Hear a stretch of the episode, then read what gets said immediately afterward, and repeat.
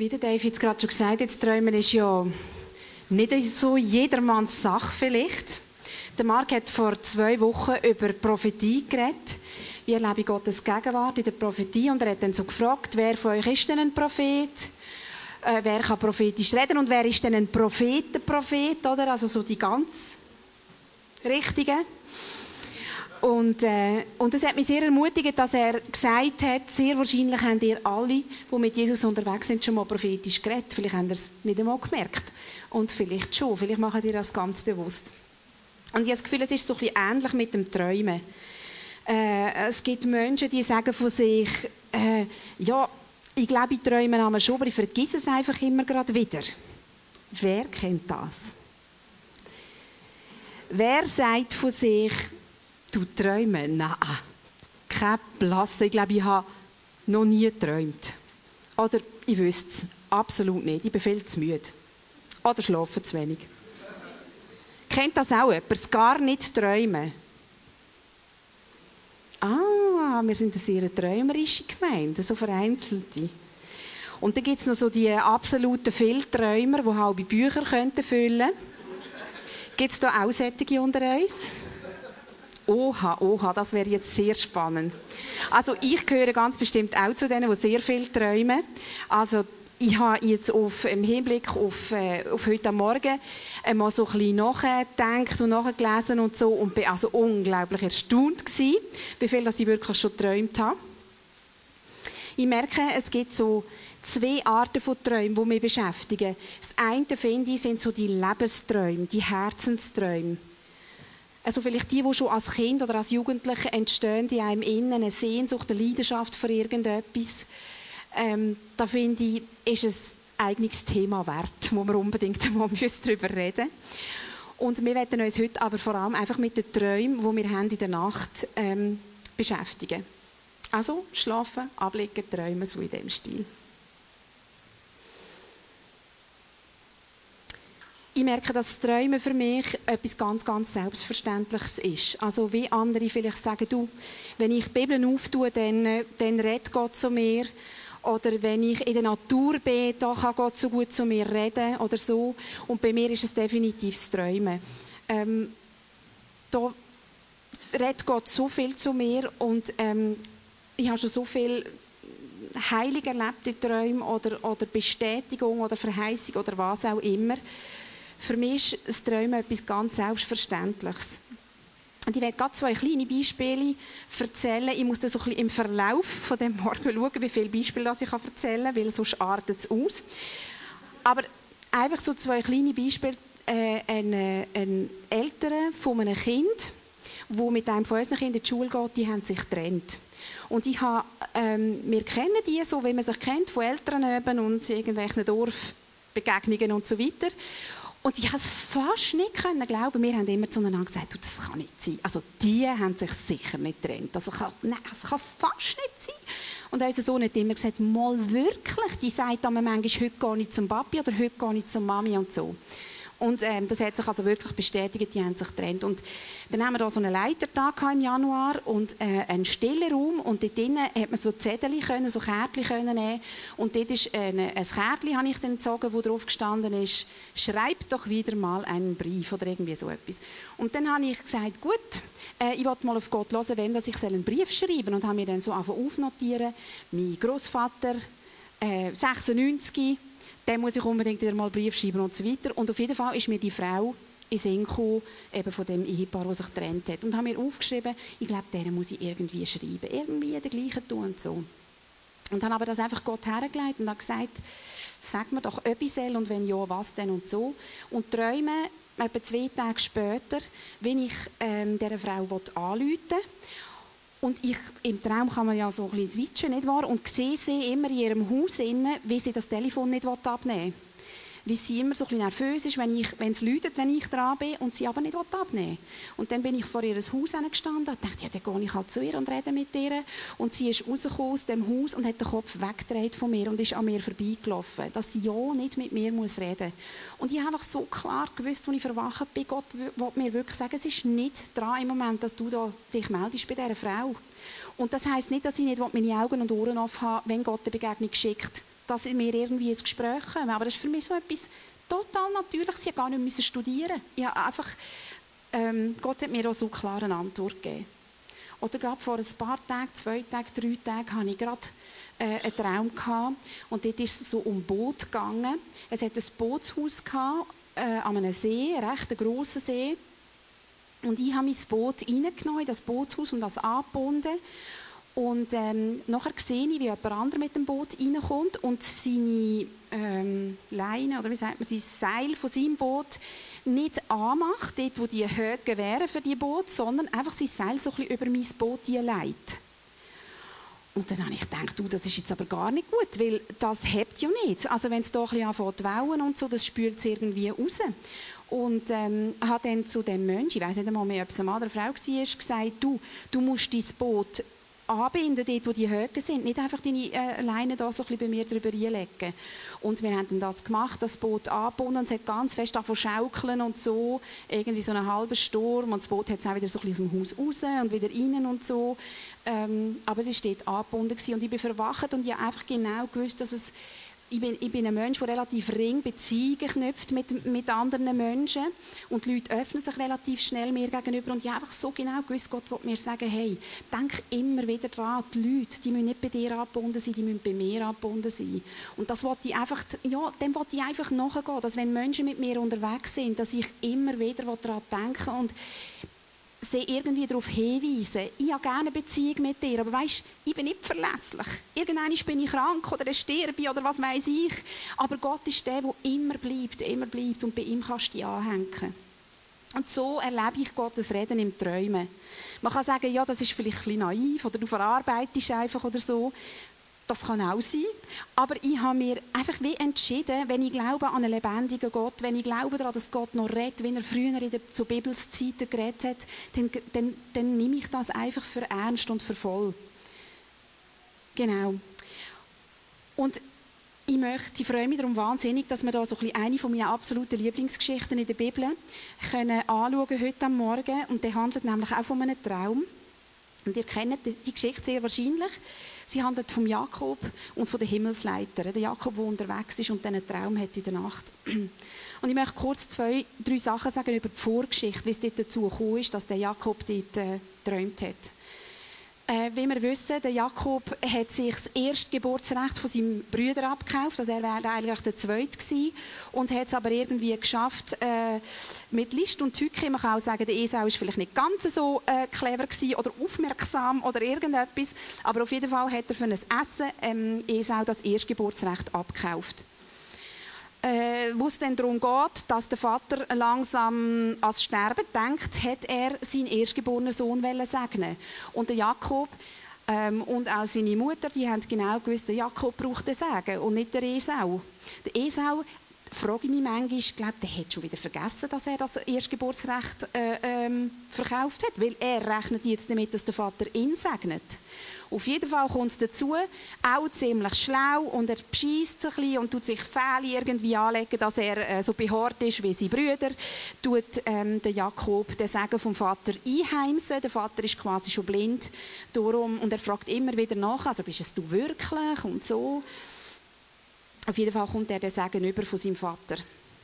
Und man kann eigentlich sagen, ähm, Jakob, sein Leben ist so ein bisschen geprägt von Zank. Also man liest zum Beispiel, wo die Mutter schwanger ist mit diesen Zwillingzanken, die schon im Bauch. Also die arme Frau, habe ich da nur gedacht. Aber auf jeden Fall ist es schon, haben sie schon dort ein bisschen Streit gehabt, wer zuerst das Licht der Welt erblicken und äh, der, der, Jakob hat den Esau an den Fersen gehabt, wo, wo, wo, er auf die Welt gekommen ist. Also wir müssen uns mal vorstellen, das Baby hat ziemlich einen Grind gehabt, sehr wahrscheinlich. Und schon dort etwas angelegt war im Jakob, ich, ich komme zuerst oder ich, ich will jetzt führen. Und wenn wir den Jakob da so anschauen und, und einfach die ganze, den ganzen Werdegang, man könnte sagen von ihm, er ist äh, eher selbstsüchtig gewesen, wenn man das so formulieren will.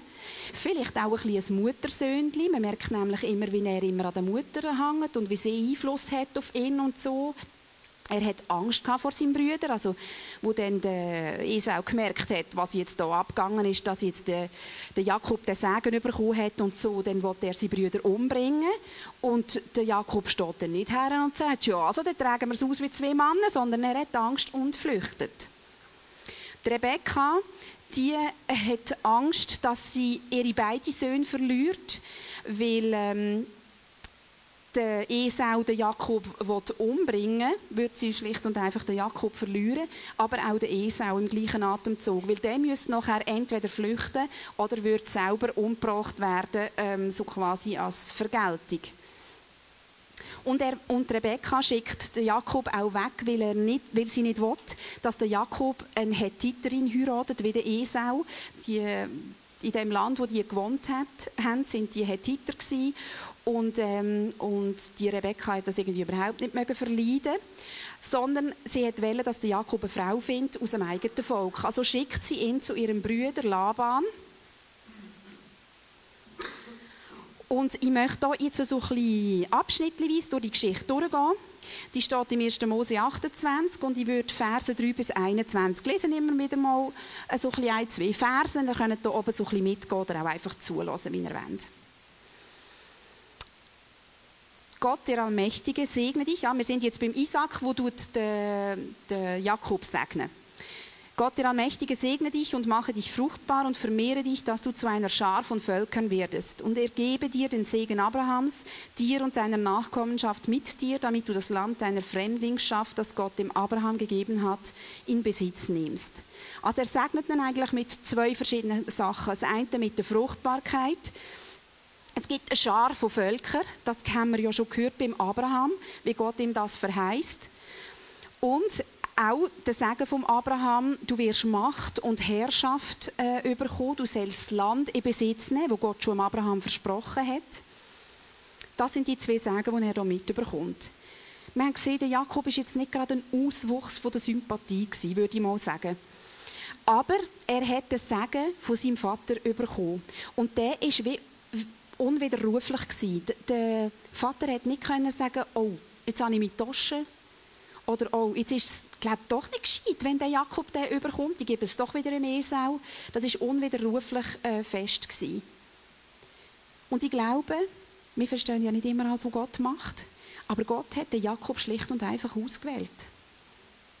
Er hat ihn erwählt, nicht weil der Jakob jetzt der Jakob war, sondern weil Gott eben Gott ist. Und er hat das ihnen Versprechen und das ihnen Sagen fest. Er zieht die nicht zurück. Können wir das verstehen? Vielleicht eben nicht ganz. Aber der Gedanke, der ist für mich zu tief neutestamentlich. Trotz allen Fehlern oder schlechten Charaktereigenschaften oder vielleicht meiner Selbstsucht oder was auch immer, hat Gott mich oder dich erwählt, als sein Kind zu sein. Und das ist unwiderruflich. Er leitet einen Segen auf dich und auf mich und er sagt dann nicht vielleicht morgen wieder, ja, sorry, ich nehme ihn jetzt doch wieder. Er leitet einen Segen auf dich, wo bleibt.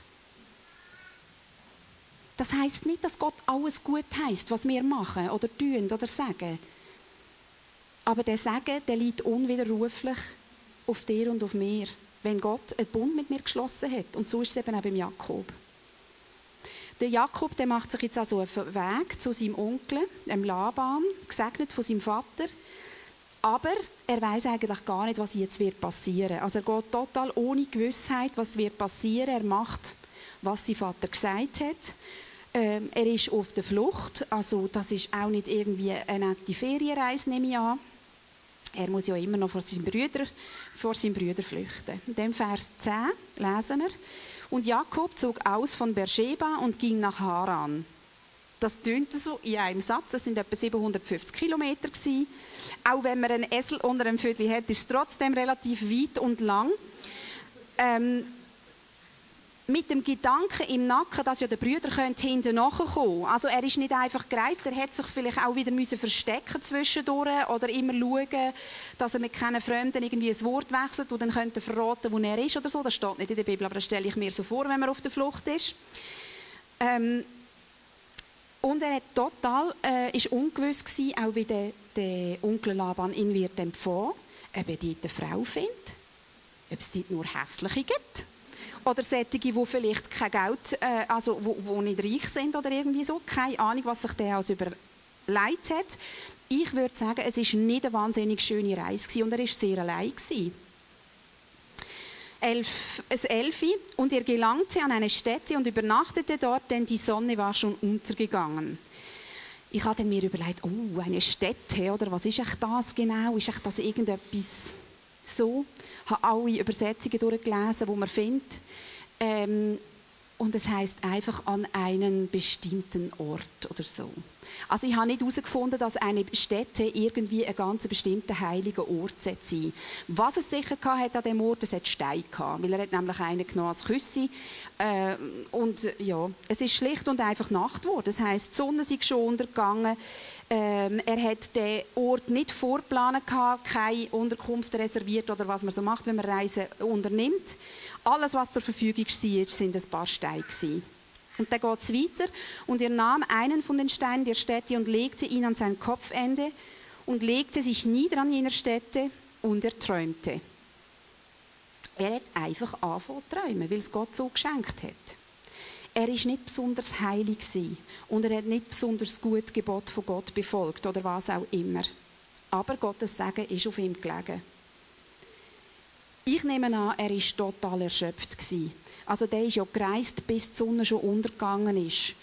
Ähm, ich habe schon viele Leute, äh, oder schon viel mit Leuten geredet, die sagen, weißt, ich bin einfach viel zu müde. Ich kann nicht träumen. Wenn ich ins Bett liege, tack, wie ein Stein bis am Morgen.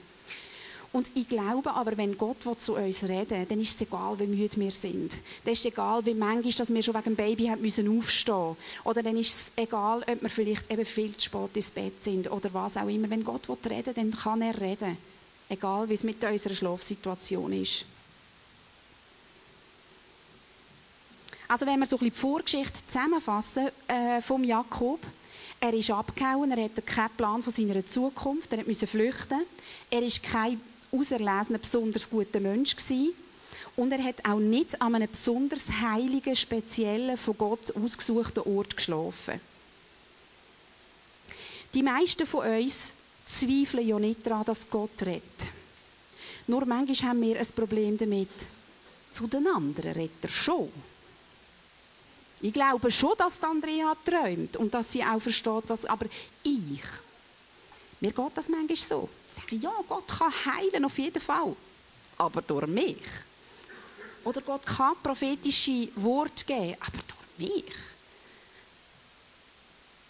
Der Jakob ist ein Gesegneter von Gott. Und das ist seine Identität und darum träumt er. Und du und ich, wir sind Gesegnete von Gott und das ist unsere Identität. Und darum sind wir fähig, Gottes Stimmwort zu nehmen, ob im Traum oder anders. Es heißt auch im Neuen Testament, die Schafe kennen die Stimme vom Hirt. Das ist, weil wir Gesegnete sind von Gott. Und dann fährt er an träumen. Und siehe, eine Leiter war auf die Erde gestellt und ihre Spitze berührte den Himmel. Und siehe, Engel Gottes stiegen darauf auf und nieder. Die Engel gehen auf und ab. Ich habe es noch speziell gefunden, dass sie zuerst raufgehen und nicht zuerst ab. Weil irgendwie, wenn ich eine Leiter wäre, kommen sie vom Himmel ab.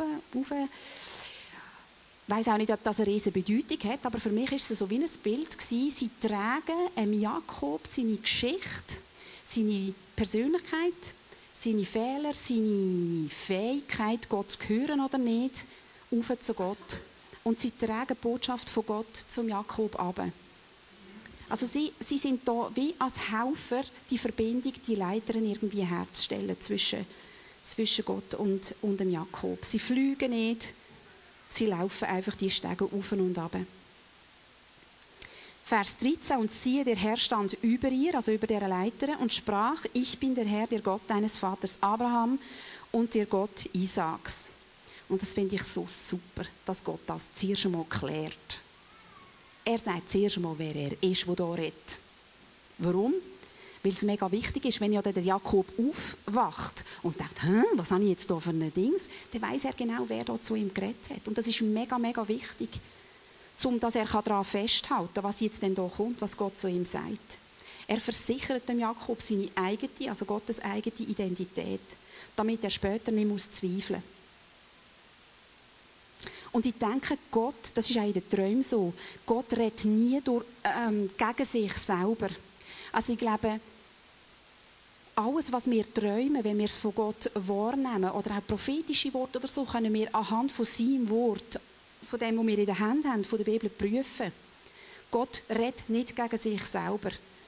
Er tut uns nicht dazu anleiten, Böses zu tun oder was auch immer, weil Gott ist der Gleiche. Und es würde mich schambar wundern, habt ihr schon mal direkt von Gott geträumt? Habt ihr Gott schon mal gesehen in einem Traum? Oder habt ihr schon mal von Jesus geträumt? Einfach direkt, Jesus ist vorgekommen in diesem Traum oder ihr habt mit dem geredet oder so. Für mich haben solche Träume schon einmal boah, also, also, ein rechtes Gewicht. So, das ist ein mega Privileg für mich, wenn ich Jesus begegne in einem Traum ich habe in einer ganz schwierigen gesundheitlichen Situation, ich habe das schon mal erzählt vor einem Zeitchen, einen Traum gehabt, wie Jesus mir eine Last abnimmt. Ich hatte eine Steinplatte auf mir oben im Traum und Jesus hat gesagt, gib mir die. Und ich habe ihm die gegeben und er hat sie verschlagen mit einem riesigen Hammer. Und das war Jesus, das war nicht irgendwie mein Mann, der äh, mir geholfen hat oder irgendwie so Menschen, die uns gerne haben, oder so Jesus persönlich. Und ich weiß nicht, wie er ausgesehen hat, aber ich habe so genau gewusst, das ist Jesus. Und dann redet Gott weiter. Das Land, Vers 13, das Land, auf dem du liegst, dir will ich es geben und deiner Nachkommenschaft und deiner Nachkommenschaft. Und das finde ich auch so schön. Er bestätigt hier den Segen, den der Vater ihm gegeben hat. Der Vater hat ihn gesegnet mit dem. Du wirst eine grosse Nachkommenschaft haben, äh, von Völkern und so weiter. Und Gott bestätigt das jetzt. Manchmal sind Träume eine Bestätigung von Sachen. Dass wenn wir Fragen haben oder vielleicht unsicher sind in etwas, also so Gott uns in den Träumen kann eine Bestätigung geben von etwas. Ich habe zum Beispiel einmal geträumt, in, in einem Ding, also drei Träume gerade hintereinander. Und es sind immer Träume gewesen, wo es um Prüfungssituationen gegangen ist in der Schule. Und in jedem einzelnen Traum bin ich ungerecht behandelt gewesen. In einem Traum habe ich irgendwie jemandem geholfen, aber habe nachher selber keine Zeit mehr gehabt, um meine Prüfung zu schreiben. Einfach immer so Zeug. Oder bin irgendwie zu Unrecht irgendwie, weiss auch nicht mehr. Also drei verschiedene solche Träume hintereinander. Und am Schluss habe ich geträumt, ich sei vor Gericht gegangen. Ähm, ich sei vor Gericht gegangen und ich habe gewusst, ja, die Leute lachen mir zwar aus, aber das ist mein Recht und ich will, ich will jetzt kämpfen für das. Und für mich ist das eine wahnsinnige Bestätigung weil ich immer das Gefühl hatte, ich sei kein mutiger Mensch. Und wenn es darauf ankam, ich würde mich dann nicht getrauen, irgendwie mich einzusetzen für ein Recht von jemandem oder so. Und der Traum hat mich so fest ermutigt, irgendwie. das war eine Bestätigung von dem, wie Gott mich sieht. Doch, du bist mutig. Und wenn es darauf ankommt, traue ich dir zu, dass du dich eben einsetzt. Nachher geht es weiter mit dem Traum und deine Nachkommenschaft soll wieder Staub der Erde werden und du wirst dich ausbreiten nach Westen und nach Osten und nach Norden und nach Süden hin und in dir und in deiner Nachkommenschaft soll gesegnet werden alle Geschlechter der Erde. Da kommt die zweite Bestätigung von dem Sagen von Isaac und ich habe mich gefragt, wie, wie ist es dem Jakob gegangen? Hat er echt Zweifel daran? Also wenn jetzt äh, sein Vater Isaac ihn segnet mit so wahnsinnigen Sachen, hat er echt dann einfach gedacht, oh super, dann freue ich mich auf das, was kommt. Super, dass aus mir ein Riesenvolk kann wachsen und ich äh, Gebiet werde einnehmen und so. Oder hat er, echt, hat er echt vielleicht auch gedacht, ja, aber eigentlich bin ich ja gar nicht der Erstgeborene, also eigentlich habe ich ja beschissen. Oder eigentlich, eigentlich ähm, bin ich ja da im Fehler oder so. Ist ihm das bewusst gewesen, dass er nicht ehrlich gehandelt hat. Und so nach seinem menschlichen Ermessen hätte da überhaupt das Sagen können drauflegen Aber Gott tut das bestätigen. Er bestätigt den Sagen, wo sein Vater ihm ausgesprochen hat. Und dann kommt er noch Verheißung über alle Geschlechter werden durch dich gesegnet werden. Das ist etwas, das nicht den Jakob persönlich betrifft, sondern die Leute, die um ihn herum leben, die nach ihm kommen, andere Völker und so weiter. Und ich habe mich dann auch wieder gefragt, ist das nicht wieder auch ein prophetisches Wort aufs Neue Testament her? Jesus, der ein Nachkommen ist von ihm, der es möglich macht, dass das Reich Gottes aufgeht für alle. Dass Menschen und Geschlechter und Völker gesegnet sind durch das. Ich habe zum Beispiel ähm, ganz, ganz heftige Träume gehabt, und zwar sehr, sehr manchmal. In diesen Träumen ist immer vorgekommen, dass ich irgendwelche Kinder haben müssen retten Und zwar wirklich aus, ähm, aus ganz schlimmen Situationen. Also, äh, Kinder sind, ja, ihr müsst jetzt nicht verschrecken, es ist, es ist schon schlimm gewesen, aber Äh, Kinder, die zum Beispiel äh, lebendig begraben worden sind. Kinder, die ersäuft worden sind. In einem Traum war es, ähm, dass Hillary Clinton herself irgendeine Bombe abgerührt hat und ich in das Kriegsgebiet haben müssen. Und habe das Kind, das jetzt gerade sterben, wenigstens noch von Jesus hören. Also es ist immer sehr dramatisch in diesen Träumen, aber es ist wirklich x-mal, x-mal solche Träume, dass ich irgendwie mich muss einsetzen muss, dass das Kind nicht vergewaltigt werden, dass Kind nicht sterben, dass Kind nicht und so weiter einfach. Ich habe das Gefühl, dass in so einem Traum, ich, ich, wenn ich so von diesen Kindern träume und träumt habe, übrigens sehr interessant, mein Mann auch, so zwei, drei Mal, er hat zwar immer das Gefühl, er träume nicht, aber er manchmal ist er verwacht und sagt, du, das war etwas Lustiges. Und dann sage ich, merkst denn du nicht, was du träumt hast? Auch so mit Kindzeug. Kind, er hat zum Beispiel äh, in, in einem Traum ein Kind vom Tod auferweckt. Super, oder? Oder er hat einisch in einem Traum ähm, ist er im Spital und hat so ein Kerli voll Kind geschoben und hat die irgendwie aus dem Spital rausgeschoben und hat sich so gefreut, jetzt sind die auch wieder gesund. So einfach wirklich wunderschönes Zeug, genau. Jetzt muss ich schauen, dass ich den Faden nicht ver verlieren. Für mich ist das eine Art wie eine Verheißung für jemand anderen.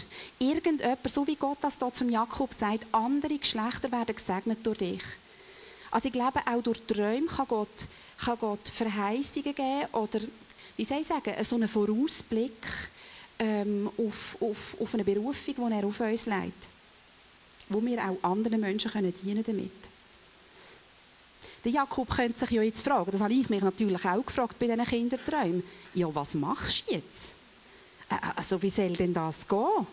Wir Menschen, wir haben ja dann gerne einen Plan, Schritt 1, Schritt 2. Gut, die einen mehr, die anderen weniger. Aber ich hätte irgendwie noch gerne gewusst. Aber Gott sagt da drin einfach, hey, das ist mein Plan. Das ist meine Mission. Und ich will dir, Jakob, das Land geben. Und mein Segen liegt auf dir. Und ich bin der, der vollbringt, was ich verheißen habe. Manchmal heisst es für uns einfach warten. Und manchmal heisst es auch, manchmal sagt Gott uns auch gewisse Sachen. Zum Beispiel, manchmal sehen wir so Sachen auch erst im Nachhinein.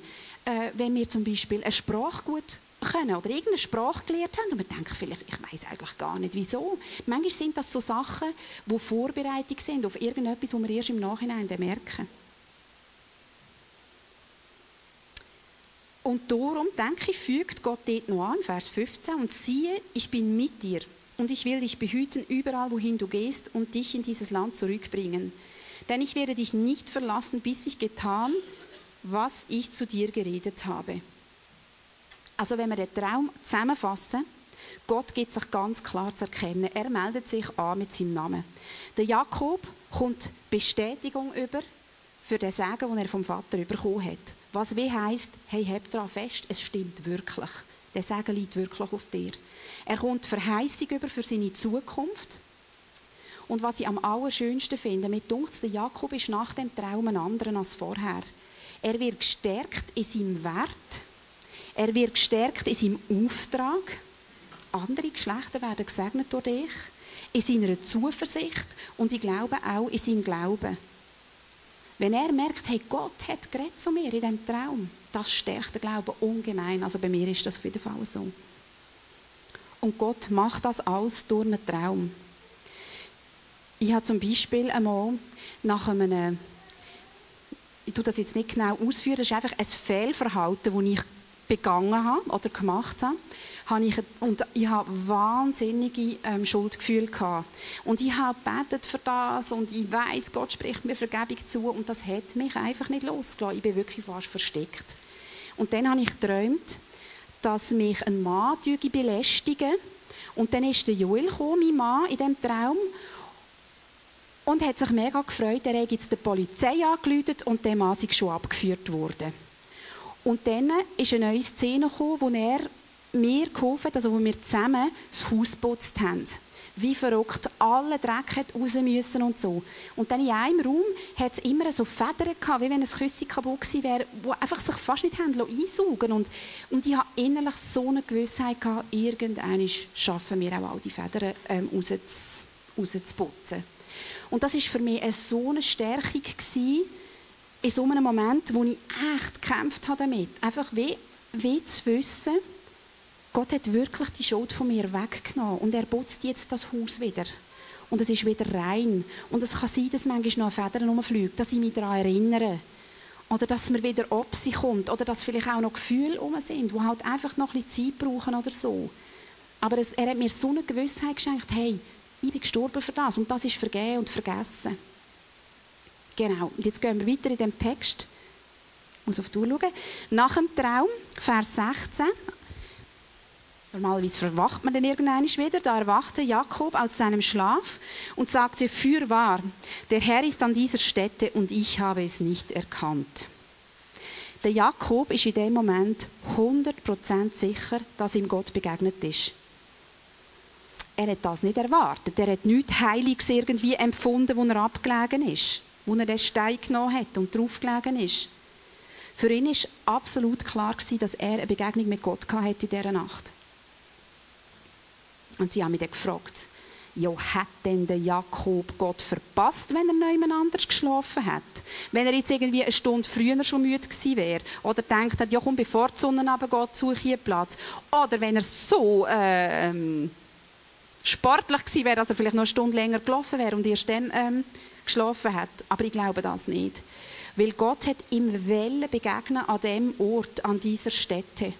Einfach irgendein bestimmter Platz ist das gewesen, mit irgendeinem Stein unter dem Kopf. Gott hat ihm Wellen begegnen. Ich weiß nicht, wie ihr umgeht mit euren Träumen, mit die, die gesagt haben, sie träumen auch. Ich weiß meistens sehr, sehr genau, wenn ich verwache, ob Gott direkt zu mir geredet hat oder nicht. Ich kann das auch nicht beschreiben, warum. Aber das, das leitet sich so in mein Herz ein, dass ich eigentlich fast gar nicht muss zweifeln daran. Ähm, ich weiß nicht immer, was es bedeutet. Aber dass er geredet hat, das ist für mich meistens klar. Und ich glaube wirklich, dass wir da drinnen einfach auch einen Schritt vom Glauben müssen und dürfen tun. Wenn du redest zu mir, Gott, dann wollte ich daran glauben, dass der Traum auch von dir ist. So vieles tun wir ab mit so ein ja, das war wieder etwas Komisches in diesem Traum oder, oder einfach so. Und ich glaube, es, es lohnt sich wirklich, damit zu rechnen, hey, Gott braucht auch die Nacht und träumt, um zu uns zu reden. Und dann Vers 17, er, Jakob, fürchtete sich und sagte, wie furchtbar ist diese Stätte. Dies ist nichts anderes als das Haus Gottes und dies die Pforte des Himmels. Und das ist auch so, so wahnsinnig neutestamentlich, oder? Dort, wo er war, hat er träumt und ist Gott ihm begegnet. Wo ist denn das Haus von Gott? Wo ist denn die Stätte? Er gibt ja dann noch den Namen äh, Haus von Gott. Das ist da, wo er lebt. Und das ist dort, wo ich bin. Und wenn Jesus in mir lebt, dann ist das der Ort, wo er, zu mir redet.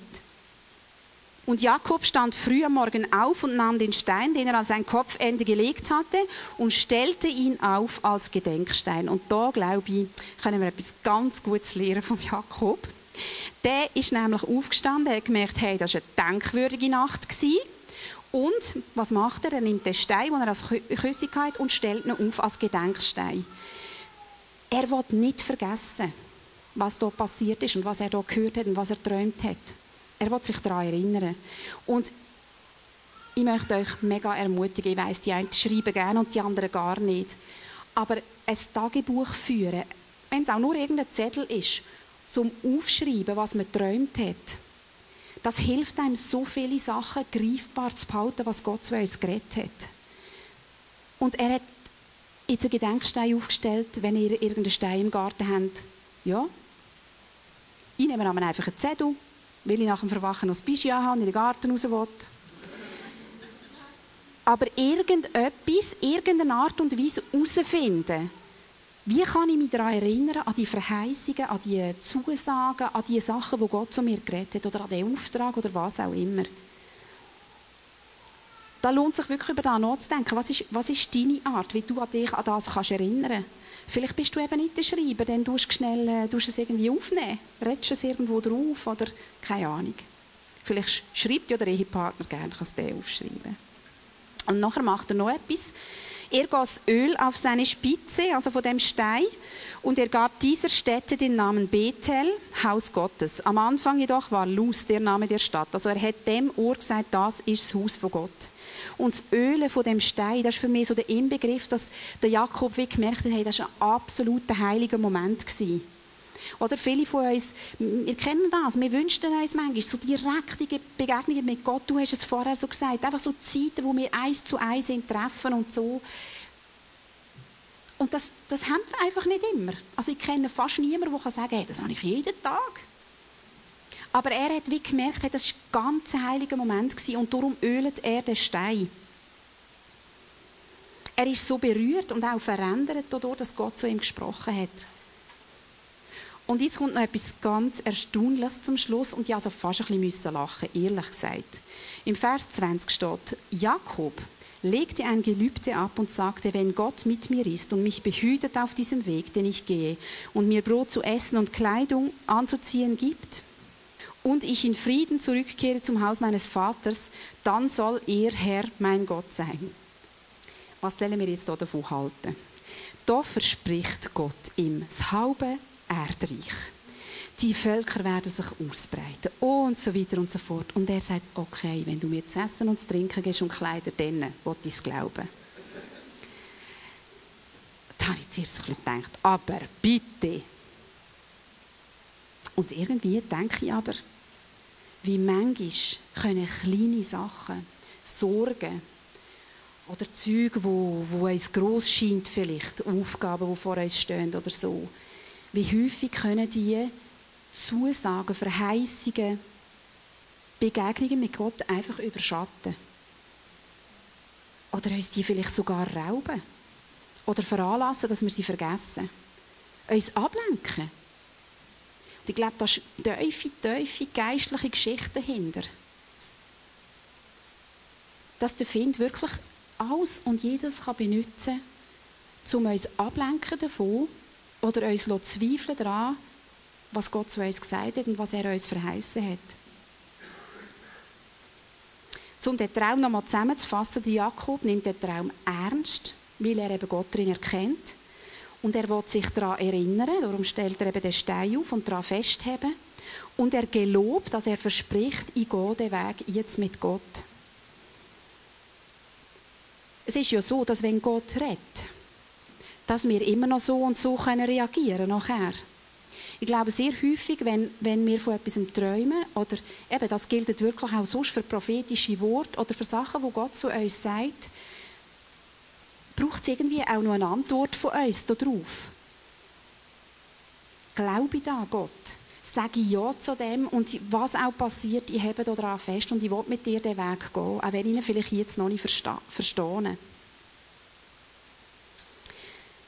Träume, die sind so für, für, mich, ah, die kann man so ein bisschen einteilen. Mit uns, es gibt die meisten Träume, denke ich, die sind für einen persönlich. Das sind einfach Ermutigungen, konkrete Anweisungen, Hilfestellungen. Eben zum Beispiel wie da, wo ich erzählt habe, dass ich dieser Frau den Brief nicht schreiben soll. Das sind so persönliche Geschichten. Es gibt aber auch Träume, das sind Botschaften für andere. Die man, in welcher Form auch immer, weitergeben. Ich habe zum Beispiel eine liebe Freundin und die hat mir erzählt, dass sie es mega, mega schwer haben in der Ehe. Und ähm, ja, eine lange Geschichte und wirklich sehr, sehr traurig. Und in einem der nächsten Nächte habe ich, also wir haben dann abgemacht, wir treffen uns dann wieder zum Betten, habe ich geträumt von dem Ehepaar. Die sind zusammen unterwegs gewesen, auf einem Schiff, so expeditionsmäßig, oder? Sie haben beide so Safari-Hosen und Jogging-Schuhe und Rucksäcke. Und so und sie sind noch jemand ausgestiegen, wo der Boden, sie haben das erklären, so wie, fast wie wenn ein Vulkan ausgebrochen wäre. Also der Boden ist irgendwie äh, gefährlich gewesen, also der Teil nur sehr heiß und, und äh, ja, man musste schauen, wo man kann durch und so weiter. Ähm, und der Mann ist vorausgegangen, das ist für das Ehepaar auch also eine mega Verheißung dass er vorausgegangen ist. Und sie haben einfach zusammen einen Auftrag gehabt in dem Land, wo sie dann dort hergekommen sind. Und es war so etwas Schönes gewesen, ihr das können wie sagen, hey, ich glaube, Gott hebt nach wie vor eurer Nähe fest. Und ja, das Terrain ist so schwierig. Aber ihr habt einen Rucksack an. Gott hat euch eine Ausrüstung gegeben. Offenbar hat er gedacht, ihr schafft das, hier durchzulaufen. Und was sehr interessant war, und das darf man nie, nie unterschätzen, die Tochter von dem Ehepaar hat kurz darauf aber geträumt von ihrer Familie, dass ähm, ein Sturm gekommen ist. Und der Sturm ist eine Art wie durchs Haus durchgefegt. Also der konnte rein und so. Und dann habe ich sie, und sie hat das einfach so, weißt schön lustig und so. Und dann habe ich gesagt, ja, und ist euch denn etwas passiert? Dann hat sie gesagt, nein, nichts, gar nichts, ist gar nichts passiert. Und dann habe ich auch zu dieser Frau gesagt, also das finde ich einfach mega, oder? Die Kinder sind so offen für solche Sachen. Die Kinder nicht taxieren, spinne ich jetzt oder so. Die träumen einfach und wenn wir sie ermutigen, erzählen sie es auch. Und das war so cool gewesen, wie der Traum von dem Kind eine Bestätigung auch war für die Frau. In einer schwierigen Situation auszuhalten, auf Gottes Hilfe zu hoffen und so weiter, dass der Sturm ihnen nichts wird anhaben und dass der wieder vorbeigeht. Total cool. Es gibt Träume manchmal auch für ganze Gruppen so für eine Gemeinde oder vielleicht für eine ganze Familie oder so. Und es gibt aber auch Träume, und das erlebe ich immer wieder, wo es nur darum geht, dass Gott mir etwas sagen will, ich dafür bete. Also wenn jetzt zum Beispiel ich träume von jemandem, er liegt hier krank am Boden, dramatisch, alles und so, dann gehe ich nicht am nächsten Tag her und sage, hey, hey, ich habe geträumt, du, ich glaube, du stirbst. Oder ich glaube, du, du wirst mega schwer krank. Oder, oder irgendwie so. Ich glaube, dann ist es mega wichtig, Gott zu fragen, was soll ich jetzt beten? Oder soll ich hergehen und die Person ermutigen, gesünder zu leben, weniger zu essen, Sport zu machen, keine Ahnung, irgendetwas. Also da ganz irgendwie ganz... Ähm, ja, wirklich das mit Gott besprechen? Oder geht es einfach darum, dass ich für die Person jetzt bete? Ich habe zum Beispiel geträumt von einer Freundin, das ist eine enge Freundin von mir und die ist zum Tod verurteilt in diesem Traum. Und die hat, ähm, die hat irgendwie, also alle anderen Leute haben das irgendwie nicht so ernst genommen und sie hat aber gewusst, mal, es ist wirklich so. Und sie hat es mit mega viel Fassung getragen. Und ich habe jedes Mal, wenn ich sie gesehen habe oder mit ihr geredet habe, habe ich anfangen zu brüllen. Die wird jetzt dann um, also die muss jetzt dann irgendwie gibt es ja bei uns gar nicht, ich weiß auch nicht, aber ich habe es auf jeden Fall so schlimm gefunden und so schrecklich und so und bin verwacht. Und habe gemerkt, dass die Freundin in der allerschlimmsten gesundheitlichen Krise, die ich erlebt habe, sich mir gegenüber ähm, absolut fehlerhaft verhalten hat. Jetzt gehe ich ja nicht her und, und äh, sage ihr, du, also, du weißt schon, äh, wie Gott das gewichtet, oder? Wie du dich dort benommen hast. Ich habe gemerkt, in diesem Traum ist es mega darum gegangen, hey, ich muss ihr die Schuld vergeben. Ich muss sie lossprechen von dem, dass sie soll umgebracht werden Keine Ahnung, ich glaube, das war ein Bild dafür, dass Schuld auf ihr lastet. Und die Bibel geht ja nicht, geht ja nicht easy um mit dem, wenn, wir, wenn eine Schuld auf uns lastet. Also Jesus ist gestorben für das, oder? Also das ist nicht einfach äh, nicht einfach so ein bisschen Peanuts. Und, und ich bin verwacht und ich gewusst, ich muss beten für die Freundin, dass sie von dieser Schuld loskommt. Ich habe gar nicht mit ihr über das geredet. Weil ich habe gespürt, ich habe so einen Frieden bekommen, das war nachher einfach erledigt. Gewesen. Aber da hat Gott einfach nur mehr sagen. Also nicht alles, was wir träumen, ist für irgendjemanden bestimmt. Aber ich glaube, alles, was wir träumen, sagt Gott irgendetwas. Und manchmal ist es einfach, und ich glaube, es ist ganz häufig das, Bett für das. Wir lesen auch in der Bibel von Geschichten, wo Gott sich hat umstimmen Also ich weiß zum Beispiel auch, dass es Träume gibt, die relativ schlimm enden und wo Gott aber uns eigentlich sagen bett für das, dass das nicht eintrifft. Genau. Und ich glaube, wenn wir jetzt das Gefühl haben, ja nein, Träumen ist also wirklich nicht mein Zugang oder so, mal eigentlich wäre das noch spannend, weil es, du, kannst, oder, du musst keinen Termin haben für das, du kannst das so nebenbei. Ich glaube, wirklich das Wichtigste, was wir machen können, ist einfach Gott das sagen und sagen, bitte, bitte schenk mir Träume und mach, dass ich es noch weiss am Morgen. Es geht kein Abend, ich sage euch das, vorbei, wo ich nicht vor dem Schlafen bete, bitte red zu mir im Traum. Und das bete ich immer mit meiner Tochter. Und sie sagt, ja, sie will das auch. Jetzt sind wir gespannt. Manchmal gehören auch mehrere Träume zusammen. Also wenn man so ein bisschen anfängt aufschreiben, merkt man zum Teil auch, dass so Themen immer wieder kommen, wie jetzt bei mir zum Beispiel mit der Kinderrettungsgeschichte. Ähm, und ich glaube, dort, das sind so Themen, wo Gott wirklich den Finger drauf legt. Das ist etwas ganz Wichtiges und ich denke, dem müssen wir unbedingt nachgehen.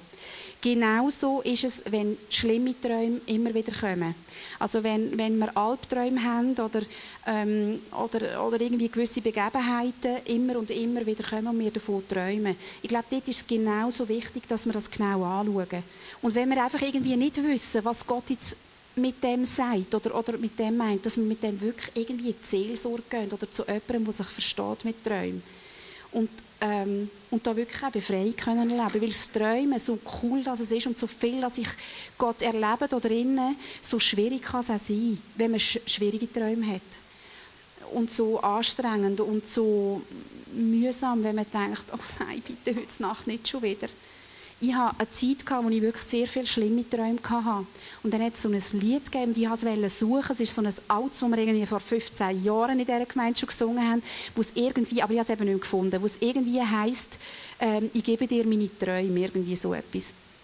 Und ich habe dort immer also so ein bisschen gesungen im Hinblick darauf, eben das, was ich mir erträume, das, du darfst über das bestimmen. Und ich habe in dem Moment gemerkt, nein, ich gebe dir wirklich meine Träume.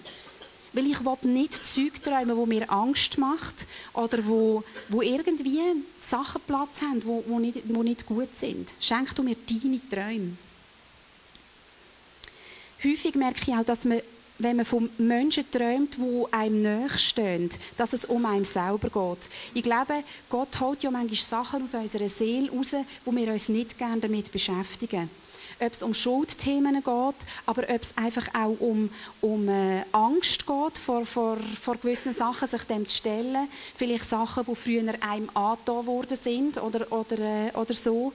Ähm, das gibt es manchmal, dass man dann träumt und dann aber von der Freundin träumt oder vom Mann oder von, von irgendwie so, von der Schwester oder so. Äh, und das aber sehr häufig einem selber betrifft. Und darum tue ich euch auch sehr ermutigen, auch wenn ihr nicht von euch persönlich träumt, tünt gleich zu aufschreiben und darüber nachdenken und Gott fragen, was ist mein Part in dem ganzen Traum? meistens weiß man es ja relativ schnell. Und wie auch sonst bei den, bei den Prophetien möchte ich einfach auch noch sagen, ich finde es sehr unclever, Entscheidungen zu treffen aufgrund von einem Traum. Also es ist ja wie so, wenn dir jemand sagt, hey, ich glaube, Gott hat dir da und da gesagt. Und dann zack, einfach das machen. Ich glaube, wenn Gott etwas durch einen Traum sagt, ähm, dann kann er auch das bestätigen. Durch andere Wege, durch mehrere Träume, durch, ja, hat ja ganz viele Möglichkeiten. Und wichtig finde ich es auch noch, dass wir uns damit auseinandersetzen, was an dem Traum ist jetzt einfach natürlich zu verstehen Situation, wie jetzt die Frau, ich lüte ihr an, sie will mein Telefon nicht abnehmen. Und was ist aber symbolisch gemeint? Und ähm, das ist ja immer so eine Sache mit der Symbolik. Ähm, ich habe ein mega gutes Buch gekauft. Ja, ich habe es irgendwo. Wenn es jemand interessiert, darf er gerne reinschauen. Dort sind äh, alle Symbole, die zum Beispiel in der Bibel vorhanden sind, sind, sind dort aufgeführt und, und erläutert. Und es ist wirklich mega spannend, dass wenn dass wenn man manchmal Zeug trägt und man echt gar nicht versteht, dass es eben manchmal irgendwie symbolisch ist und nicht jetzt einfach eins zu eins gerade aus dem Leben raus. Was mir mega wichtig dunkt, ist, wenn man einen Traum verstehen will oder jemand anderem sogar helfen, einen Traum zu verstehen, ist, dass, dass man die ganz, ganz persönliche Lebenssituation anschaut von dem Menschen. Also wenn ich zum Beispiel von einem Hund träume, und zum Beispiel bissen worden bin von einem Hund und so, kann sein, dass mir das Angst macht. Ist jemand aber, der seit er ein Kind ist, einen Hund hat und das ist sein bester Freund und so, bedeutet der Hund ganz etwas anderes. Also manchmal, also nicht manchmal, ich glaube, wir müssen wirklich anschauen, was, was löst das aus bei dir? Jetzt der Mensch, das Tier, das Symbol oder weiss, oder die, die Gegend, wo du dort bist, oder äh, die Jahreszeit, oder die, ähm, Tageszeit, einfach all so Sachen, äh, Details, wo wir darauf achten können, wo meistens Gott eben meine Sprache redet. Ich habe zum Beispiel letztens geträumt, dass ich, muss, äh, dass ich in einem Raum bin, wo irgendwie, es war ein Gemeindeanlass, ähm, Kinder kommen und Leute und irgendwie haben wir dort etwas mit diesen Kindern spielen oder, oder machen oder so. Und ich sehe, es liegen viele Lego am Boden, ich räume die ein bisschen weg und plötzlich sehe ich, überall liegen Göffeli, so Stecknadeln. Und ich, wow, das ist ja mega blöd, wenn jetzt die Kinder hier rumkräsmen und so und von die Nadeln wegnehmen und, und habe hampfenweise Nadeln und bin, habe irgendwie das Gefühl, ich bin die Einzige, die das sieht und so. Und es war für mich so klar gewesen, weil ich nähe im Moment relativ viel, dass Gott mit, zu mir mit Güffeli äh, redet. Jetzt zu, äh, vielleicht zu dir, Matt, du würdest nicht mit Güffeli reden? Vielleicht mit Bretter oder irgendwie etwas? Also ich glaube, die Sachen, die müssen wir irgendwie lernen einordnen, weil Gott kennt ja uns und er redet ja unsere Sprache. Er weiß ja, was wir checken und was nicht.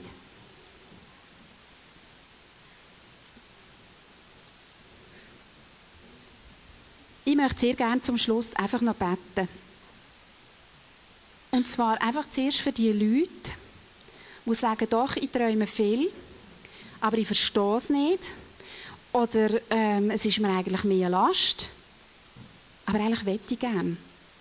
Eigentlich möchte ich gerne glauben, dass Gott redet durch das und ich möchte mich irgendwie dem mehr widmen.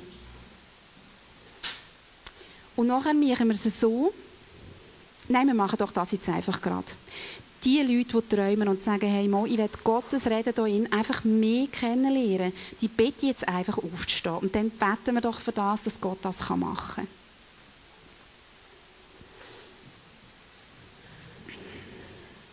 Jesus, ich danke dir von ganzem Herzen für dein Reden. Immer und immer wieder.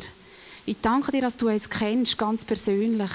Dass du zu mir redest mit Güffeli oder zu, zu jemand anderem durch etwas anderes. Ich danke dir von ganzem Herzen. Und ich schätze das so jedes Mal, wenn ich merke, ich habe eine Begegnung mit dir in der Nacht. Ich schätze das wahnsinnig und ich danke dir, dass du auch die Nacht kannst dazu brauchen zu uns zu reden. Jesus, und du siehst jetzt all die Menschen, die da stehen, die träumen her. Und du probierst vielleicht schon seit Monaten oder Jahren, ihnen durch die Träume etwas zu sagen und sie kommen da vielleicht nicht ganz weiter.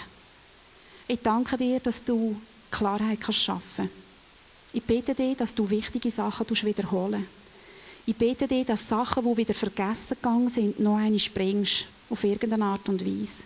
Und ich bete dir, dass du diesen Menschen Klarheit schenkst, was ihre Aufgabe da drin ist. Ob du ihnen persönlich etwas sagen willst, ob sie einen Auftrag haben da drin ob du ihnen eine Verheißung schenken für die Zukunft. Jesus, ich danke dir von ganzem Herzen einfach für die Großzügigkeit, die du diesen Menschen wirst, ähm, wirst schenken und gegenüberbringen. Jesus, halt du ihre, ihre Seelen und ihre Geist offen. In der Nacht, wenn der Körper müde ist und schläft. Dass unser Geist einfach mit dir kommunizieren kann. Schenk du immer und immer wieder Träume, die uns ganz klar werden. Und wo wir andere können damit ermutigen können. Schenk du die Segen da drinnen. Amen.